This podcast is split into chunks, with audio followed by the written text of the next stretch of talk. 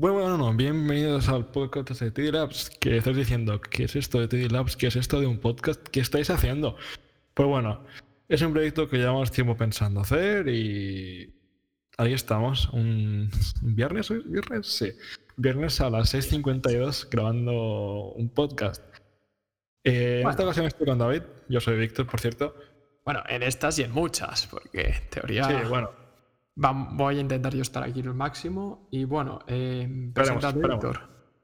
Bueno, pero yo soy Víctor yo no tengo mucho que presentar. Yo soy el sysadmin, el que le llaman cuando un servidor no funciona. Y el que tiene aquí a la izquierda un servidor, un switch, un router y un rack, básicamente.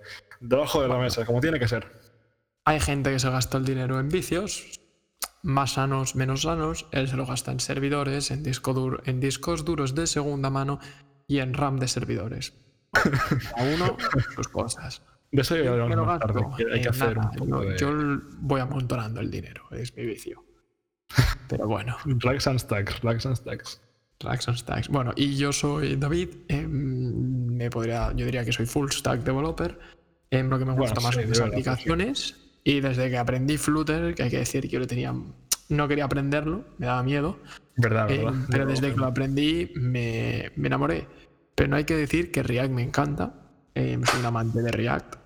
Pero React, no React Native. React Native me parece que es muy lento y muy mejorable.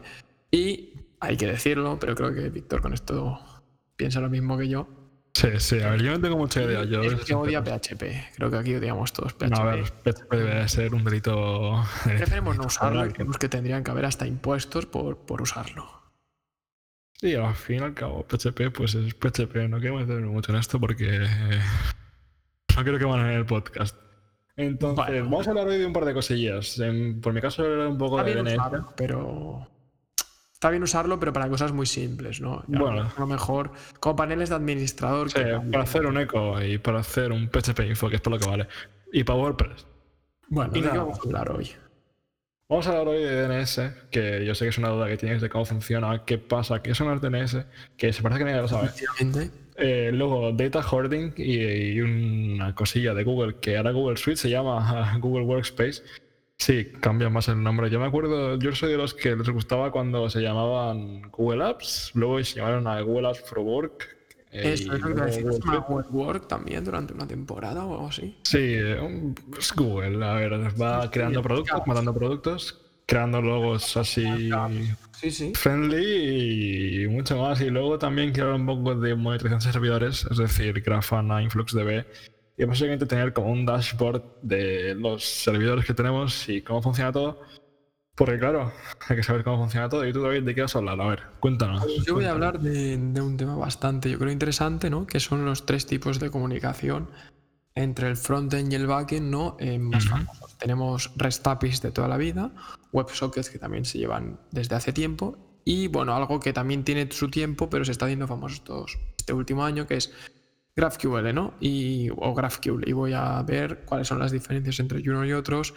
Y bueno, voy a dar mi punto de vista de cada cual, eh, las cosas buenas que tienen algunos y las cosas malas que tienen. GraphQL usa Facebook, ¿no? ¿O lo tenían pensado? GraphQL es Claro. de Facebook. Y va Ah, a este es Facebook, vale, este es porque Facebook. Lo desarrolló. Que lo usa con PHP, ¿no? Pero bueno, eh, Bueno, es bueno para después usar algo malo. Pero Es bueno, es PHP porque, porque no acabaríamos nunca de criticarlo. Sí, no, al final cuando tienes un sistema en producción que funciona, cambiarlo es muy complicado. Además, Facebook, que es un sitio que no lo puedes tirar, no puedes decir, bueno, no es mantenimiento, ¿vale? Esperaos una horita que... migrando ahora y tú entras en una página y te sale Facebook viejo. Y entras Sí, en otro sí. y sale nuevo. Hay que decir que no entiendo yo el nuevo diseño. Porque, Tampoco, tampoco. porque es como que hay cosas que están en los containers, que se lleva mucho esto, ¿no? De poner en, en contenedores así redondeados ahora. Pero después em, hay otras partes de la página que están sueltas. que La información Sí, no sé, es como muy raro. contenedores. No, yo que soy. Bueno, a mí Víctor me recomendó en su día Material Design Bootstrap. Eh, desde que lo probé, me compré hasta la licencia de 200 euros de desarrollador y la verdad que me encanta. ¿No? Encima también Sí, es no, está bastante bien, ¿eh? muy parecido a Undesign encima. Undesign tiene un poquito más Undesign estilo Apple, pero eh, están bastante bien. Y bueno, los combino y los uso y la verdad que eso me facilita mucho la vida y el frontend de una app, bueno, de un panel de administrador más que nada que me ente. Y no, el Design mola mucho. Yo lo estuve viendo cuando lo pasaste, que me pasaste una preview. Y está muy bien. Está muy bien. Es muy bonito el design. Es muy bonito, es 100% gratuito, al igual que Material Design, bueno, la versión gratuita. Sí. puedes usar para cosas de pago. Si quieres la de pago, pues la tendrás que usar pagando, pero si quieres usar la gratuita, puede ser para cosas de pago también. Eh, la verdad que no hay mucha diferencia entre la de pago realmente y la, y la gratuita. Son tres o cuatro tonterías. Em, los botones redondeados, em, algunos iconos extras, eh, subir archivos y algunos así selectores de fechas y algo así. Pero bueno, pero por 200 euros, si vas a hacer 20 sistemas, te sale más caro. Sí, te sale la cuenta. Pues poco situación. Eh, estamos hablando de Facebook y digo, oye, voy a entrar a Facebook. No me acuerdo ni de contraseña. Hace que no entra a Facebook. Lo tengo en el móvil, obviamente. Lo tengo en el móvil, lo tengo en el móvil por ir viendo y tal. Pero. Me han bloqueado la cuenta. Es muy raro. Hice una donación, ¿vale? En su día de Instagram hice una donación así, tonta, de 5 euros. Y poco después me bloquean la cuenta. No sé por qué. No les gusta que sea caritativo o algo, ¿no? Pero, pero bueno, eh, bueno, depende de qué fundación. Tampoco lo uso mucho, creo que tú y yo lo usamos para lo mismo, que es para hacer eh, logo, o, sea, o out, o out, ¿no? Sí. Y poco más, creo que nadie más realmente lo usa mucho más en España, no sé que tengas 50 años, poco más se usa. Bueno, a ver, también lo usan negocios y tal en pueblos, que ya es algo que ahora que estoy empezando con el tema de negocio así online, sí, sí. expandir a lo mejor para que la gente por aquí te conozca y tal. Sí, sí, Pero al final es un uso muy limitado. Pero es verdad que está perdiendo mucho, si quieren meter en muchos temas. Por ejemplo, ahora han sacado un marketplace dentro del mismo. Sí, pero no vale para nada. Eh, es un Wallapop de muy malas maneras hecho. Es peor que Vinted. Eh, no, no hate a Vinted, pero es que. No sé, Vinted solo se puede vender ropa y no sé. Es una. Me, parece una copia a, a, Wallapop, vamos a ser sinceros. Sí, no, no, la verdad que sí. O sea, al final ofreciendo Em, las comisiones gratis, como hacía Wallapop al principio. Pero, sí, claro. Pero van a acabar haciendo lo mismo y más comisiones, ¿no? Pero bueno, eso, eso... Marketplace está bien. Pero yo creo que se usa en Estados Unidos. Yo, de hecho, estoy. Bueno, yo bueno, frecuento mucho Reddit. ¿Qué me has dicho? Que se usa mucho en Estados Unidos. ¿Vinted? No, eh, Facebook Marketplace. Ah, vale, Facebook Marketplace. Bueno, sí, de hecho, en Estados Unidos, ¿yo te acuerdas que casi hice una aplicación eh, tipo Wallapop porque es que es la carencia. Es que lo que pasa en Wallapop es que se usa en España, porque luego en Europa se usa muy poco en UK, en Dublín, bueno, en Irlanda ni está. Sí, y, pero por luego el resto no se, usa, también se usa Marketplace. Sí, pero la gente ahí tiende más a, llevar las exchanges, las cosas. Sí, bueno, al final tienen cosas como Goodwill y tal. Y el CEX, el CEX Reino Unido. El CEX es Reino Unido, sí, CEX UK. Que bueno, está bien. Mm, a no, ser que te quieras comprar algo que no necesites de segunda mano. O sea, si está bien para comprar. Algo de segunda mano. Quiero decir, si has de vender algo y comprarte algo que no tiene por qué ser de primera mano, porque es casi lo mismo de que de segunda mano, ¿no? Como puede ser un estante de, de, micrófono o algo así, te sale a cuenta, ¿no? Te sale a cuenta. Porque bueno, yo me compro el objetivo. A estar ahí que, que lo que te dan en efectivo. En efectivo te dan la mitad del precio. Sí. Y bueno, pero bueno, si ves que no estás vendiendo un producto en Wallapop, pues siempre te puedes ir a CX, ¿no? Que yo más de una vez he dicho. Yo de CX tengo un Magic, bueno, tenía un Magic Mouse, que ya os conté la historia del Magic Mouse, que eso si invitamos un día a Chimo, lo puede contar él mejor que yo, porque es una cosa que vamos a hacer y al final no lo decimos. El UTV, no sé si te suena. Me suena, me suena un Un vídeo que vamos a hacer con Jesús también, que algún día lo invitaremos. Y luego también tengo el, un objetivo para mi cámara, una 50 de que tengo un 1855 de estos chinos que me costó. Bueno, chinos, de Canon, pero usados. Lo compré en CEX, lo compré en CEX, de hecho me compré la cámara. No, me compré el objetivo antes que la cámara. A ver, es que yo te voy a decir una cosa, yo, yo compro mucho en Wallapop y Víctor lo sabe. Sí, sí, no, no, no. Y es algo increíble porque eh, eh, que al fin y al cabo es más barato y para cosas que realmente eh, nunca se no se desgastan. No se desgastan. Eh, a mí eh, me sabe hasta mal a veces, ¿no? Comprar cosas de primera ¿no? Y mira que para estas cosas no soy muy así, ¿no? Pero a veces me sabe mal y es verdad. Bueno, que también por bolsillo. sí, pero si puedo comprar algo que ya está usado y que al fin y al cabo pues no hay que no tiene por qué ir a la basura, pues voy a comprarlo. Y que Claro, no- claro. y yo, que es muy importante. Siempre eco-friendly. Pero bueno, Y yo vamos, a creo hablar- que sí, vamos al tema de hoy. vamos de DNS o cómo lo ves. Bueno, quiero hablar un poquillo, porque como es breve lo de Google, lo de Google Workspace es que ahora están cambiando las políticas. Sí, eh, no sé si lo sabíais, pero había como un tráfico de cuentas de Google limitadas, de Google Drive, para hacer backups de servidores. Yo, a ver, no sé mentir, tengo para. De hecho, Porque. yo conozco a gente que lo hacía. Esto es verdad, que usaban el Drive, la API de Drive para subir ahí. Sí, con Reclone. Drive, yo tengo el Drive de la escuela, ¿no? Que era ahí, Sí. ¿no? Y aún lo sigo teniendo. Yo me cambié de universidad y tengo uno de una universidad. eh, y claro, Sí. con dos cuentas ilimitadas. Y ahí tengo una de basura, de mil gigas a lo mejor en cada Pues-. Basura, porque es basura. Sí, O sea, sí, no, no. no uso yo, que si se me, si me desaparece tampoco me entero. Claro, claro, claro. Entonces, básicamente lo que está pasando es, es muy sencillo, es muy sencillo, ¿vale? Eh, a ver, ¿cómo os lo explicamos esto? Google ahora tendrá dos planes. Eh, Google, bueno, tres planos, perdón. Google Business Starter. Antes tenían Google Suite Basic y Google Suite Business. Y luego había como variaciones así en tema de usuarios. Google Suite Basic se cobraba pues a unos. Diría que eran. ¿Cuánto eran? ¿Cuánto me cobraban a mí? ¿Cinco? ¿Seis? 5 euros, que encima te lo ponían sin Sí, IVA. encima sin IVA, sí. Claro, era algo muy raro. Sí, bueno, al final es Google, eh, todos conocemos las tecnológicas. Eh, y luego han sacado el Google Workspace, es como han renombrado Google Suite, ahora se llama Google Workspace, otro nombre más a apuntar a la lista. Sí, Y eh, tiene esta Business Starter, que son 30 gigas y 300 usuarios. Es decir, yo entiendo que 30 por 300 no van a ser 30 para 300, pero vamos. Hombre, es una- Luego, es una burrada. Tres- 30 por 30 gigas para 300, no, será 30 por 300. sí, yo- Eh, Google Workspace. De hecho, no sé si está Lo todavía. gratis es la mitad. Lo gratis es la mitad. Sí, de hecho, yo pago Google One. Bueno, ¿se llama Google One todavía o.? Creo que ya no, ¿eh? No, no he cambiado. Lo compraste cuando te regalaban el. El Google Home Mini. Bueno, lo compré antes. Que lo antes. Y tú tuviste la suerte que lo compraste. Pues todos Sí. euros y te llevaste un Google Home Mini. Sí, de hecho, lo tengo. Mini, Ah, no, lo tengo para ir a la mesilla de noche. Porque me lo regalaron por hacer un viaje. Te regalaban por cada mil euros gastado un Google Home Mini y esto es la casa de los Google Home Mini. Sí, sí, no, no, aquí.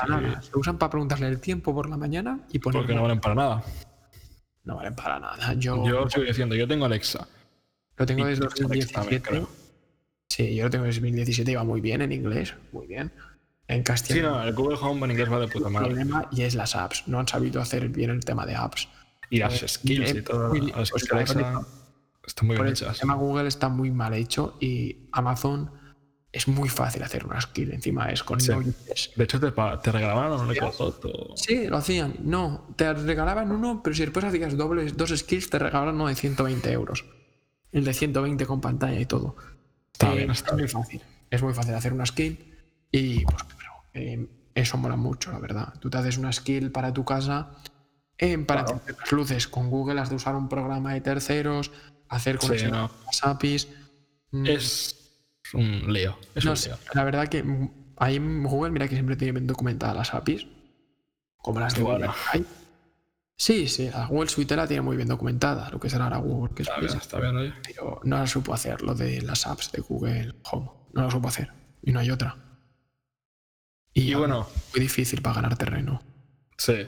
Y luego también han sacado Google Workspace Business Plus, que son 5 terabytes por cada usuario. Sí, son 30 para cada usuario el starter, ¿eh? que lo estoy viendo aquí ahora. 5 terabytes para cada usuario, máximo de 300.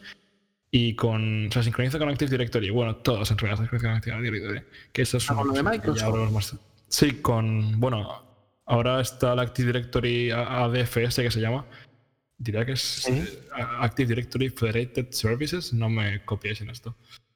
No me, no me toméis en serio con esto. Entonces, tú puedes tener eh, los de dominio con los eh, mails de corporativos de tu, de tu Google Suite. Entonces, bueno, Google Workspace.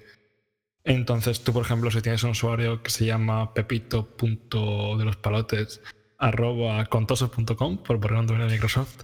Eh, te metes en Google Drive, funciona, y te metes en el Active Directory, en un ordenador, y funciona. Eso está muy bien. Eso está muy bien, pero para la práctica no. Yo no le veo, yo no le veo de esto, porque si ya tienes un Active Directory Mm. En Microsoft, Está comiendo el terreno. Microsoft. A ver, Antes se está comiendo el terreno, hay que decir. yo he sido muy hater de Microsoft, ¿eh? pero ahora que lo uso yo en, en mi escuela, y yo mismo- Microsoft, fue Microsoft. De hecho, ahora este año han implementado el ADFS. Y a ver, ¿qué quieres que os diga? Usan React. Eh, va muy bien. Se es- y usan usan- React. Son unos Sí. fans de React locos. O sea, usan React Native hasta para las apps, que a mí no me gusta Native. Y React me encanta, yo soy amante de React. Y, y usan React y lo hacen muy bien. Lo programan muy bien. Bueno, al final Microsoft. unos diseños que van muy bien. Y se los están comiendo el terreno, ¿eh? Con el SharePoint y el Microsoft Stream, por ejemplo, ahora para tener tu propio YouTube para las universidades. Sí. Lo están haciendo muy bien. Yo ahora estoy usando Teams. Bueno, usé Teams una temporada y ahora lo estoy usando también. Mm. Y la verdad que está muy bien. Está muy Está bien. De hecho, ¿eh? tengo que cerrarlo. Sí, no, está todo. todo- ¿no, es, ¿No es Electron o es Native? No, no, la aplicación web es, es Electron, claro, React con Claro. Electron. Y la aplicación de, de móviles React Native. Bueno, está bien, está bien. Y es una pasada, funciona muy bien. Y es Va como- muy bien, bueno, como, bien. como Discord, estamos usando Discord. Sí, es- Discord. De hecho, estamos hablando con Discord. Eso más adelante. Y nada, solo comentar que está la polémica, que hay gente que tiene cuentas de esas limitadas que le costaron 10 euros en eBay y están, pues, Sí, que voy a comentar eso. Yo me compré hace poco una de em, Office y me la chaparon al cabo de cinco días, una OEM. Sí, ¿qué dices? está muy en serio. A ver, es normal, porque claro, es que ya no compraba nadie. Ya se sabía el truco todo el mundo. Pues yo, se lo sabía mi abuelo. yo tenía una. Tenía. A mí No sé me la chaparon. Una Office Plus de 2 euros me la chaparon. Madre Y mía. bueno, pero me he puesto el de la universidad, que no es Office Plus, pero tienes el Word, el Access, ¿El, on- el online o el, el, No, no, el de pata negra? el de pata negra, eh, eh, Vale, vale, el bueno, el el bueno. desktop app. Y ya está. A mí el, el online es que me da mucho asco. Sí, sí, el online, a ver, eh, ahí le gana Google Docs, hay que decirlo. Sí, a ver, al final eh, Google Word ha sido adaptar una aplicación de escritorio online. Google Docs no tiene que adaptar nada, lo han hecho desde cero. Sí, lo han hecho encima muy, muy básico y Google y Microsoft es como que ha llevado todo. La misma estética y todo Sí, a, a a JavaScript. mí me gusta. No sé qué A tal. mí, a mí me gusta. Sí, sí, no está mal, la verdad. Que no El Word, de verdad, yo mira que lo uso en clase ahora para tomar apuntes y tal. Y me he ido acostumbrando. Lo que pasa que lo que me fastidia siempre, yo, estoy acostum- yo estaba acostumbrado a Google Docs, porque yo antes no tenía Office. No me merecía la pena pagar, pagué un año de hecho. Y porque yo algo que uso lo pago. Casi todo, casi todo. todo. No, si lo usas de manera Y- profesional, sí que lo pagamos siempre. Sí, eso sí, eso sí, eso siempre. Eh, saludos Hacienda. Eh, encima te lo, te lo grabas. sí, entonces yo uso muchos comandos de teclados. Control B, control K, control... Todo. Bueno, pero te, oye, que te puedes instalar una, un plugin ¿eh, ahora. ¿Ah, sí? Sí, yo hace poco lo tuve que usar. Y tienes un plugin, te instalas el plugin en Chromecast, hay en Chrome y te va. Todos los comandos. No, pero yo digo en Word, en Word de pata negra. Claro, pues en el, en el Word Online si te instalas un. un- No, pero yo digo en el Word, en el pata negra, tío, en el normal. En Sí, el sí. Windows. También. Sí, efectivamente. No, en el online tienes los comandos estos. Ah, Si, lo, vale. si instalas una extensión de Chrome de estas. Está bien, está bien. Es El control V y estas cosas. Y para Excel se ve que va muy bien. es que Excel no lo uso. Yo uso, ¿ves? Para Excel uso más eh, Google Sheets, ¿se llama? Sí. Sí. Porque, porque está en la nube. Y para las facturas y eso. Más que nada por eso, efectivamente. Que además mi licencia de Office como alto estudiante no puedo usarlo para las facturas. Tengo que Eh, No lo puedes usar en teoría para cosas legales. O sea, legales que te prohíben. eh, que tengan beneficio propio. efectivamente. Y no quiero que me digan nada, así que Beneficio, pero lo utilizas para que te reporte un beneficio. sí, Bueno. que en realidad, bueno, Mm. vamos a dejarlo ahí porque como escuche bueno. alguien este Háblame podcast, de las DNS un poco que yo ya sabéis que no sé cómo van. Yo lo que sé pagar DNS. DNS, Entrar a mi OVH, poner la IP, entrar en VH, poner la IP y ya está. agregar. Y encima, como tengo la 888, al segundo ya está propagada. Verdad, verdad, verdad. Pues bueno, a ver, ¿cómo os explico yo esto en DNS? Primero de todo, herramientas para DNS. ¿Pues es Linux? Pues un comando que se llama dig, dig, eh, no confundir con lo otro. De hecho, voy a abrir Ubuntu ahora mismo, que tengo el, el WSL, que es una maravilla, una maravilla. El WSL, el Windows Subsystem for Linux, o algo así de broma, ¿verdad? Es una maravilla, perdona que te diga. Para hacer cosas así, de yo, hacer un comando de dig, no Ah, sé. vale, vale. Es para usar realmente Windows con comando. Sí. Vale, vale, sí. Sí, no, yo usaría Linux, pero es que te, quiero jugar y quiero tener. eh, Bueno, de hecho, ahora Packet Tracer, que es. Me estoy sacando la Cisco, la CCNA, ya está para Mac y ya está para Linux, así que. Pero Dick está bien porque puedes ver los esto. Y luego, si quieres comprobar que ya está en Google, que esto descubrí hace poco, te metes en dns.google.com. Creo que se nos está cachondeando de nosotros. No, no, no, dns.google.com, ya verás. ya. ¿Es en serio que no lo sabías? Que podías entrar a un checker de DNS de propagación y te ponía No, yo usaba el- un toolbox de por ahí. Y si no, Dick, tío, yo soy de comandos, ya me conoces. Y bueno, básicamente las DNS son como un diccionario, ¿vale? Eh, digamos que la IP de, de mi servidor es 144.91.40 y espérate que me no de memoria. Eh, 144, 91, 93, 43, ¿vale? 144.91.93, 43. Así que ya puedes hackearme. El puerto SSH es el 22, por cierto. ¿No lo es? No, El mío sí. Pero bueno, dime. Ya, bueno. Ese servidor tengo que entrar yo algún día. Bueno, ¿y qué pasa? Pues eso es un diccionario que, que es diccionario. una empresa. ¿De quién es? ¿Lo puedes tener en tu server o no? Sí, lo puedes tener en tu server. Bueno, puedes tener en tu server. Hay dos usos de DNS. El uso que. Pues yo lo tengo, por ejemplo, en casa, tengo un DNS local que se llama el Victor.lab, que es el Homelab. Donde desde Windows Server, sí, porque es más fácil de gestionar, no os voy a mentir. Doy IP a mi Active Directory, bueno, doy, DN perdón, doy DNS a mi Active Directory y a varios servidores, así no tengo que transmitir todas las IPs y puedo tener más de un servicio en un, en un servidor. Entonces, básicamente es un diccionario. Si yo te digo que Victor.lab apunta a la IP, voy a decir una IP privada, pero eh, puede ser una pública. 172, 16, 7, 21, pues Hmm.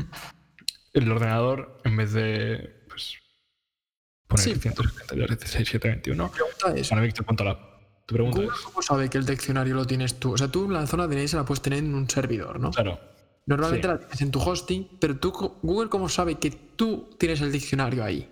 por los registros. Tú te vas, mira, voy a hacer dick, ¿vale? Voy a, voy a usar un dominio tuyo, bueno, voy a usar un dominio mío, por si acaso, bueno, si quiere Bueno, usa lo que quieras, a mí me da igual. David.es con un 4. Mm, Sí, bueno, si quisiese cargar mi Ubuntu te lo enseñaría. Hmm. Pero bueno, mira, yo entonces dic eh, Victor.es, uso Victor.es porque sé que está más o menos bien. Eh, y haces que te diga con arroba ns, no, perdón, con ns a secas y arroba 8888 te dice los name servers. Si no, si lo pones bien, mejor, no es como yo. Vale, eso me suena, eso me suena. Entonces, los name servers, que es el ns, en este caso apuntan a dns111.vh.net. Efectivamente. Y eso es a lo que Google pide tus DNS. Entonces, cuando Google tiene que entrar a Victor.es, si no lo tienen caché, le pregunta a dns111.vh.net ¿qué, qué, qué, qué- qué es eso? ¿Qué es un Victor.es? Sí, sí, pero efectivamente. Pero ¿cómo sabe que las mías están ahí? Es lo que es mi duda. Por el registro, por la ICANN. Vale, es la ICANN. O sea, la ICANN, la ICANN, la ICANN. Y en la ICANN no registras tu IP, sino registras la zona DNS. ¿No? No registras el registrador del dominio y el registrador del dominio proporciona a la ICANN las, los name servers que tienes puestos.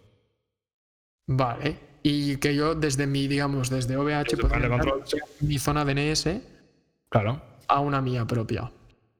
correcto. Vale, vale. O sea, es decir, em, es primero hay un diccionario que es de la ICANN, ¿no? Sí, bueno, y después, sí. a través de ese accedes a tu diccionario privado de, de- de subdominios, ¿no? Y dominios y todo. Vale, eso es lo que yo no sabía, ¿no? Que me lo ibas a contar, pero dijimos, oye, queríamos hacer el podcast, pues me lo explicas Sí. en el podcast cómo acaba de ir esto, ¿no? Que a grandes rasgos, para no complicarnos la cosa, y estoy viendo aquí una foto de Cloudflare que lo dejaré en las notas del podcast. Eh, tu ordenador le pide a un servidor, bueno, a un. ¿Cómo se diría esto en español? Un DNS resolver, un.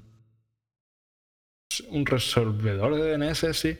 Eh, de hecho, lo Eh, sabía hace poco, pero ya no me acuerdo.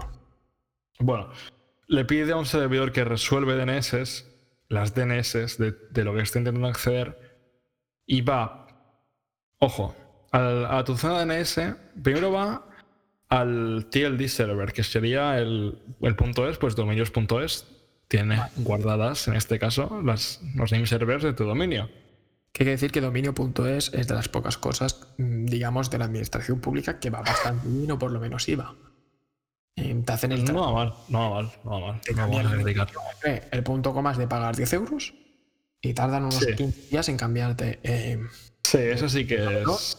pero yo hemos tenido dominios que hemos pasado de, OVA, de GoDaddy a OVH en 30 minutos. Entre, entre minutos, menos. Cuando son punto .es, en 15 minutos 30 En los nada están, en nada están. Es algo que funciona bien, mira. Mira, es, no, no, yo se lo decía, es algo increíble. Increíble, Y hombre. Eso, compras en OVH y al cabo de 30 minutos ya tienes tu dominio. Sí, de- bueno, 30, Más yo el último que compré, no sé qué te problema tuve. No, que pero eso te tardó una noche entera. OVH, OVH sí, iba mal. ¿Te acuer- te acuerdas cuando yo compré un servidor en julio que me tardó cuatro días? Y ayer le compré a un cliente un servidor de OVH en 15 minutos, ahí en 10 minutos tenían el inbox, las claves SSH, los accesos, iba todo bien. Todos esos problemas en verano OVH, parece que ya vuelve a ver bien. El calor, el calor. De hecho, este verano A han mí me gusta mucho ¿eh? ya lo sabes, y a ti A mí también. igual. Usamos Yo tengo- decirlo, pero con Sí, es verdad porque- que te dicen que tiene un 99% de disponibilidad y es verdad. Es verdad, Tío, sí. te se me cayó, sí. Yo pensaba ya que había formato servidor, pero no, no, es que se cayó. mes, bueno, unas orillas al mes que no va. Se cayó durante 8 horas. Bueno, te lo dicen. Sí, ¿eh? no, El te lo dicen no te mienten, ¿eh? Dicen 99% de disponibilidad. OVH dice 99.9999. De hecho, desde es ese día tengo redundancia en VH. Hmm. Tengo un par de cosillas que siempre están up. Siempre las pido al contado y si el contado no funciona, pues se van al VH. Eso está muy bien. Como de balancing. Bueno, el, con- el contable a lo mejor lo tienes bien para hacer, eh, pues yo qué sé, eh, para hacer de VPN o para hacer a lo mejor de, Sí, sí. de hacer backups. Yo sé que mucha gente lo usa para hacer backup. También, los backups ahí. 200 gigas. Bueno, porque al fin y al cabo los backups se hacen cada cuatro horas, ¿no? Eh, unas cosas son las depende. réplicas, una cosa son las réplicas y otra cosa son los backups, ¿no? Normalmente. Sí. Eh, pues bueno, si hay cuatro horas que no funciona, pues ya entrará en la No otra, funciona, ¿no? sí. O de, se- o de servidor mail también. Hmm. mucha gente También, también, yo tengo mi mail, sí. Bueno, Y, mi y mail bueno, profesional lo tengo en VH, que pago 1,21 al mes y, oye, más que contento. bueno, ahora pagarás uno. Bueno, eso, Claro. eso, eso hay que verlo. que luego lo pago por otro lado. Hombre, sí, hay que contribuir. Pero bueno, siempre, al final hacemos todos. Pero bueno, pues sí. Bueno, cuéntanos pero a tú, mí me ha quedado tú, lo del DNS. API. WebSocket, cosas de este programador que yo no entiendo. Bueno, Sí, hay que APIs, decir que es sí, que es el que nos entendemos, porque eh, yo el otro día, bueno, vamos a explicar esto. Estaba con Nginx y hice, le puse dos default servers y petó todo. Y yo quería decirle, ¿pero cómo- ¿por qué me ha pasado esto? ¿Qué he hecho? Y él, en plan, no te lo puedo explicar. Y es como cuando yo lo intento explicar. exacto. A mí se me da bastante bien lo de reconocer en hacer SQL. Sí, sí, sí, sí, hombre. Cuando le intento explicar por qué he hecho un SQL query así, no Ay, les he explicado. Le digo, no, no, no, no, sé. no. ¿Qué me ha salido? Ha dicho, pum. ¿No? Pero bueno, ¿qué es eh, WebSocket? ¿no? Em, bueno, Sí, vamos a comenzar con API REST de toda la vida. API REST, ¿cómo funciona? Hacemos una petición a un servidor y nos responde. Tenemos durante X tiempo abierto em, nuestra puerta, nuestro dispositivo electrónico para poder esperar esa respuesta, ¿no? Em, como, por ejemplo, ¿qué cosas tiene buenas? Que es muy simple de usar, hay que decirlo. Sí. Que es muy verboso, muy verboso. Y em, ¿qué cosas malas tiene? Bueno, normalmente em, tú has de verificar cada entrada, has de verificar que el usuario sea el correcto, ¿no? Se aplican los middleware. ¿Te acuerdas de lo que era un middleware, no? Sí, el, Tú normalmente en Traductor, Node.js, básicamente. por ejemplo, tenemos la ruta. Si es esa ruta, pasa por un controlador. Y antes del controlador, digamos que pasa por otro controlador que te coge el token, hace la consulta a la base de datos, este token existe, no está caducado, te dejo pasar. Y a lo mejor te pone en caché de esa instancia de- del request, eh, pues el usuario, ¿no? Para que puedas usar el user ID. Eh, ¿Qué Mm. pasa? Que claro, cada vez que haces una inserción o haces cualquier operación, a hacer ese proceso, ¿no? Sí. Eh, GraphQL también lo ha de hacer, ¿no? Pero WebSocket, por ejemplo, que es lo siguiente que voy a hablar, no lo ha de hacer. ¿Por qué? Porque WebSocket es, hey, ábreme un puerto, o sea, un puerto, ábreme un canal de comunicación. Sí. Y cuando lo abre, Bueno, un nunca se cierra ni para uno ni para otro, se queda abierto. Entonces, tú a lo mejor haces la primera verificación que tardará un segundo, que es Tú comprobar. token. puede ser, ¿no? Sí. Entonces, Eso me, me tú- suena. Sí, sí. Tú entonces eh, haces la comprobación, pero como él confía en el otro porque saben que, bueno, registra tu IP y otros temas de seguridad, ¿no? Sean unas claves Sí. muy pequeñitas que no tarda, no tarda casi tiempo en procesarla, pues tienes el canal de comunicación abierto, ¿vale? Vale. Entonces, claro, eh, él te puede responder y tú le puedes hablar. No es que yo le hablo y él me responde, ¿no. Él me Sí, puede también que- solo responder. Él te ¿sabes? responde y te responde lo que lo nuevo, no te responde entero, ¿no? Yo tira otra API, yo tira también de servidor. ¿Sabes? Pero aparte de eso, em, se intercambian al principio unas claves para saber que él es él y, yo- y no, y, Y yo soy él. Sí, que, que somos de confianza y hay que verificar siempre los tokens, ¿no? Sí, qué buena gente, básicamente. Claro, es como abrir dos APIs a los. Sí, abrir dos APIs a los lados y es amigo tuyo. Y bueno, GraphQL es otro tipo de REST API, que eso se encontraron el. Es un problema muy común que tenemos en los REST APIs, que es que tenemos un REST API, por ejemplo, que nos devuelva eh, los posts y que nos devuelve el post. ¿Pero qué es el post? Pues es el título. Es Claro. el usuario, es el nombre del usuario, es el email del usuario, es el contenido, son las imágenes Todo. del post. ¿Qué pasa si tú estás haciendo solo, em, no quieres el post entero em, Sí, Sí, quiero solo el título, por ejemplo. y la categoría? Pues ahí em, Facebook encontró- hizo lo que se llama GraphQL, GraphQL, perdón, que tú lo que haces es em, haces unas descripciones verbosas y de tipado y de variables. O sea, es como hacer un REST API, porque también has de poner las rutas y tal. Lo único que es una ruta común que tú le preguntas algo, pero le dices, hey, haces un, abres unos corchetes, ¿no? Y le dices, hey, devuélveme em, los que tengan el ID y tal, ¿no? Pues hacer queries, pero devuélveme solo los títulos y el, el contenido, ¿no? Por ejemplo, o Sí, devuélveme que no te lo todo, sino que te lo necesario. y ahí te ahorras mucha, mucha, ¿cómo se llama? Mucha, mu- mu- mucho bandwidth, mucho. Sí, mucho material. Mucho de banda. Al final, al final siempre si te puedes descargar 50 kilobytes en vez de 100, pues te descargas 50, ¿no? Porque al final los datos son, son pasta. Eh, Y el tráfico es pasta. el motor para procesar la información que te ha de enviar o no, procesa muy rápido. ¿Qué problema tiene? Eh, que se les ocurrió a los de GraphQL, GraphQL que era buena idea hacer un sistema de caching. Entonces tú pides un dato, lo actualizas y se lo vuelves a pedir, como lo tienen caché, Spoiler. La sí, DNS. nunca es buena idea. Te pasa como las DNS, te devuelve el viejo. Sí. Entonces has de recargar la caché o Un hacer flush cache, ¿no? Sí, bueno, vas a hacer como un refresco solo de una parte de la caché. Em, Bueno, como y- Windows.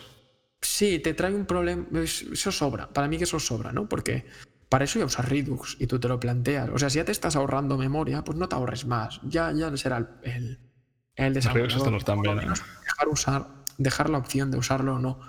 Pero ese es el problema, es que usa el caché y a mí me mata. Porque para refrescar la caché no es, un, no es una línea, has de poner en No. línea para que no se te refresque todo. Y has de programar. Es como usar Redux, ¿no? Y no te interesa para usar proyectos pequeños. Ponerte Hmm. con Redux y controles de estados muy complejos, ¿no? Es más Y- complicado. Y, y bueno, encima para ahorrarte memoria usas WebSocket, ¿no? WebSocket tú cua- cuando haces un chat descargas el chat del principio eh, y después los nuevos mensajes solo te va a entrar el nuevo mensaje, no te van a entrar todos. Y los colocas en el array que tengas en el frontend, ¿no? Y ese es el nuevo mensaje. Entonces ese es el problema yo creo que veo a GraphQL. A mí me encanta porque Pero es. haciendo un API, incluso menos, pero el- la caché no la entiendo. Me he puesto y no entiendo la caché. No hay manera. Yo veo una manera Nadie entiende las caches. el tema de caché y me mata, porque reprogramar los refrescos de caché, que no es poner, eh, yo qué sé, recharge o reload, es que no, no, hay que programar que quiero que se actualice, esto no quiero que se actualice, esto no me lo actualices, porque no te deja actualizar todo, ¿sabes? Hmm. Has de hacer solo. lo que tenías cacheado, eliminarlo, actualizar solo una parte.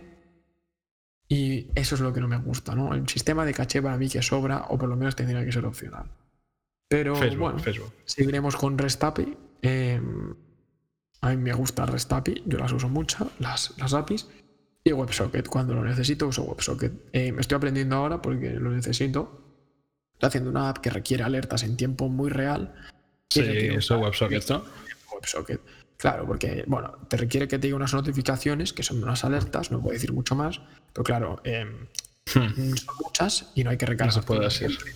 Sino que te llega la nueva, te la ponen en la RAID y te dice, hey, hay una nueva, ¿no? Y, el- y- Sí. En React pues te hace un sonido de ping, de notificación, ¿no? Y si quiere el cliente, em, a través de, de las notificaciones de Chrome que funcionan por Fire, ¿cómo se llama? Firebase. Firebase, sí, Firebase. y Grande malo, funcionan por Firebase. Pues aquí. Pagar por. por No, no es gratis, ¿eh? No, no, no. Firebase es gratis para estas cosas. Ah, ah, bueno, oye, mira, al menos, al menos. Tienen también su sistema de push notification, porque el tema de push notification, eh, Hmm. las cosas que corren en segundo plano las ha de revisar Apple, ¿no? Entonces tienen como su sistema Qué creado bueno, Apple. y lo puedes usar gratuitamente. ¿Qué pasa? Que a nadie le hace gracia usar Google, y menos en España, la gente es así. A mí tampoco me hace gracia, hay que decirlo. Y mucha A gente mí es me muy da igual. Yo. Al fin y al cabo lo saben, ¿no? Pero hay mucha Al gente fin y al cabo, vamos a ver, mira, uso Chrome todo el día, ¿sabes? No uso Firefox porque eh, Chrome funciona mejor. A ver, las cosas como son. Chrome no funciona mejor. Chrome Funciona mejor. más- No, no, no, no. Firefox funciona mejor, al menos para mí. No. Pero Chrome es que tiene una integración con todo. Eh, Firefox sí que es una mierda. Vamos a ser claros. Eh, Sí, Chrome, eso metes la cuenta de Google. Vale, hecho. Microsoft Edge funciona mal, también hay que decirlo. El nuevo Bueno, Microsoft Edge el nuevo funciona muy bien. ¿eh? no funciona muy bien. ¿Sabes lo bueno que El tiene? nuevo Los funciona muy bien porque estamos en Chromium ahora. certificados. Espera, no acepta certificados digitales. De hecho, no lo hace. Firefox solo uso. Uso la versión 37 porque si no lo acepta en certificados digitales ya. Para lo que Cosas, cosas que usamos en, en España, certificados digitales para pagar impuestos. literalmente. Para nada más. En, ¿Cómo se llama? La moneda y timbre, ¿no? El, Sí, fun- no me sale ahora. Fundación, Nacional de Moneda de Timbre. No, no se llama. NMT. Moneda y timbre, Eh, ¿eh? Fábrica No, Nacional de Moneda de Timbre. Claro, tío, lo de la. Ah, Sí, lo de de papel, ¿no? Pues estos son los que te emiten certificado digital. Yo tengo que ir la semana que viene a por el certificado. Funciona de esa manera. ¿eh? Y bueno, Sí. hay que decir que el Clave PIN funciona muy bien. Sí, yo lo he estado y vamos bien. Yo no la tengo personalmente. Por mucho mejor que el CaixaBank Sync, que es este nuevo sistema que va a, Sí, bueno, el, el Bankia, digo, el CaixaBank. eh, que va a sustituir, que bueno, que ya obliga, porque a mi abuelo ya lo obliga a sustituir la, la ¿cómo se llama? La tarjeta de la coordenadas. tarjeta de coordenadas. Eso En me 24 días se van a eliminar todas las tarjetas de coordenadas, pero no funciona bien. Se te cierran las sesiones, no se te vincula bien la web. ¿no? Un fiasco. La clave Está hecho Pascal. que hace lo que hace. Te dice, hey, verifícamelo. No te dice lo que es. Te dice, ¿has pedido algo? Di que sí. Pon el código y di que sí. Pero la casa. Para mí que tendría que ser más simple. Y, y bueno, pues es verdad que eso funciona bien, pero los certificados, el programa ese de firma em, digital funciona fatal. Y hay que decirlo, funciona muy mal. Por favor, em, Yo no conseguí nunca firmar un documento digitalmente con el certificado. Así que yo sí, y todo. no funciona nada bien. Pero bueno, Yo me rendí, yo me rendí. por cierto, ven- Eh. están vendiendo ahora mismo una moneda de 30 euros. ¿Cómo? em, con foto de Felipe y cuesta la moneda que costará 100 euros. Una moneda de 30 euros. Sí, una moneda de 30 euros con valideza. Y la moneda cuesta. Yo más, he visto un día había una persona pagar con una moneda de 6 euros. Te tendría que estar muy mal para pagar con eso. Porque eso cuesta como 20. Y, y bueno, Madre mía, moneda de 6 euros. y bueno, No, ¿qué crees? euros. ¿Podríamos ir cerrando o no? Esta primera edición. Bueno, falta, falta yo creo que hablar de servidores un poco, ¿no? Vale, Que- de lo que me mola a mí. pues habla. Pues nada, básicamente, dos cosillas rápidas. Herramientas para mantener un servidor. Eh, ya entraremos en detalle, a lo mejor en un vídeo de YouTube, nos, nos vengas arriba. Eh, a lo mejor en un vídeo de YouTube hablamos de Grafana, InfluxDB y, y, bueno, y al final de cómo mantener un servidor y que si se nos cae nos avise y básicamente eh, sepamos eh, lo que está consumiendo. Yo ahora mismo no tengo encendido el servidor porque estoy dando al podcast y si grabo el podcast con el servidor encendido se escucha de fondo. Efectivamente. Eh, Yo, sí. yo he desactivado las- el- yo tengo Bueno, de hecho, los externos y los he tenido que desactivar. Porque si yo quiero, quiero hacer una cosa aquí en directo, ¿vale? ¿El qué? ¿Me ha llegado el cable del servidor? Sí. Escuchar. A ver, enciende la máquina nuclear. Escucha, escucha, ¿no? Claro. Pero ¿qué tienes ahí? Lo único que te lo está silenciando, ¿eh? Sí, escu- pero tengo, tengo un Boeing 747.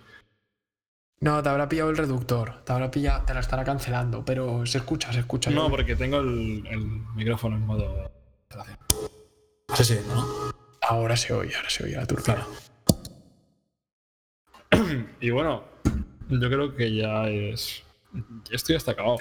Básicamente, nada, lo último que voy a comentar de Grafana, si se me enciende, que por eso lo he encendido, nada, no, no va a dar tiempo, se está todavía boteando el Proxmox, que también quiero hablar de ello. Hmm. Pero nada, yo monitorizo consumos, eh, con, bueno, consumos eléctricos, que lo bueno de los servidores estos es que te, te contabilizan lo que consumen, te dicen que si están consumiendo 150 vatios, te lo dice. Y bueno, se- temperatura registral también con monitorización de ambiente. Y Efectivamente. bueno, no, ya no queda mucho más para hablar, ¿no? No, yo creo que como primera edición ya está bastante bien, que hemos hablado ya 40 minutos. Y bueno, la idea es que fuera menos, ¿no? que es nuestra primera vez y nos tendremos que ir acostumbrando. Sí, al final yo creo que esto va a ser un poco pesado de escuchar. Pero bueno, la próxima Pero- vez será mejor. Esto, esto realmente no lo va a escuchar mucha gente. Esto lo escucharán dentro de un año, cuando tengamos más, más seguidores. Alguien, algún friki vendrá por aquí y lo escuchará, ¿no? Sí. Desde pasado decimos hola, gracias Sí. por escucharnos. Y, y poco más. Y el próximo día más y mejor. Y más y mejor, obviamente. Venga, un saludo. Un saludo a todos y nos vemos en la próxima. Edición. La próxima edición, sí, sí. Adiós.